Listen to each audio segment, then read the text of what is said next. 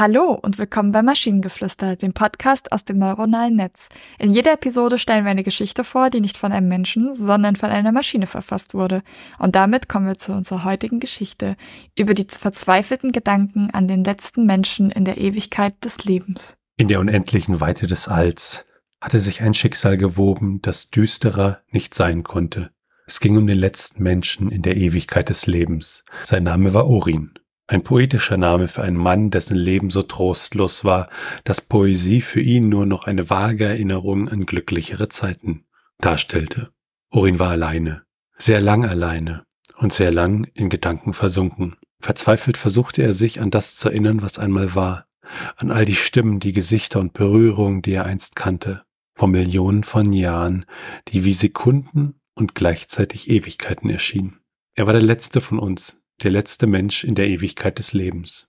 Die fehlende menschliche Verbindung zermürbte seinen Geist. Einsamkeit streckte ihre kalten Finger aus, berührte jedes Eck seines Geistes, hinterließ einen eisigen Hauch, der ihn trotz seines Überlebensinstinktes erstarren ließ. Orin verbrachte Tage, Wochen, Jahrzehnte, durchstreifte das leere stille All, auf der Suche nach etwas, jemandem, der mit ihm sprach, lachte, kämpfte, lebte. Sein Raumschiff, einst sein stolzes Zuhause wurde zu seiner Kerkerzelle. Jedes Suchen, jedes Piepen, jeder Lichtblitz erinnerte ihn nur an das, was er verloren hatte, die Menschheit. Er war nicht immer so gewesen.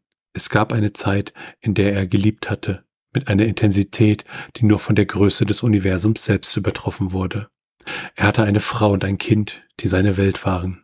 Doch mit jeder verklingenden Erinnerung an ihr Lachen und ihre Liebe verschwanden sie weiter in der Dunkelheit seines Bewusstseins, bis nur noch ein fahles Echo ihrer Existenz übrig blieb. Verzweiflung überkam ihn oft. Er wollte schreien, doch wer würde seine Schreie hören? In der Ewigkeit des Alls gab es niemanden. Er war alleine. Doch trotz seiner Verzweiflung schlug sein Herz weiter, pulsierte stur in seiner Brust, ein schmerzlicher Beweis seiner Existenz in der grenzenlosen Dunkelheit des Alls. Eine Dunkelheit, die mit jedem vorbeiziehenden Jahr erdrückender, unerträglicher wurde. Orin war kein Held, er war nur ein Mann, der die Dunkelheit des Alls und seine eigenen Gedanken bekämpfte. Und in seiner verzweifelten Einsamkeit saß er in dem großen, kühlen Maschinenraum seines Schiffes und schrieb.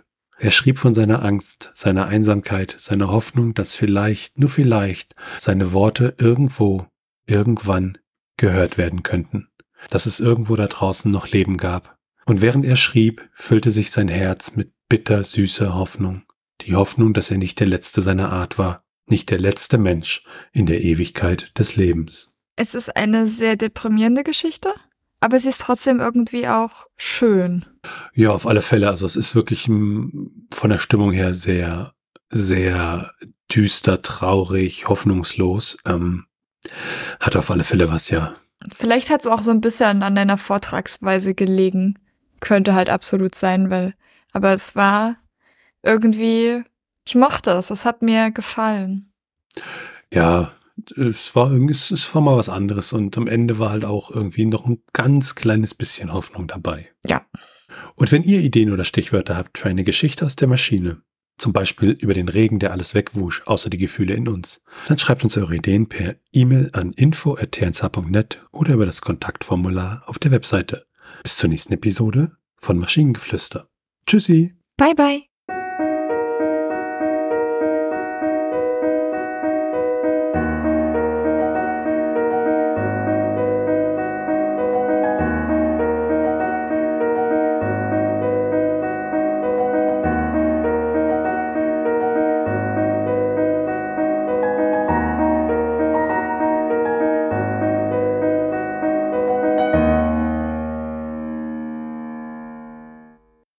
Eine Produktion von Tone Age.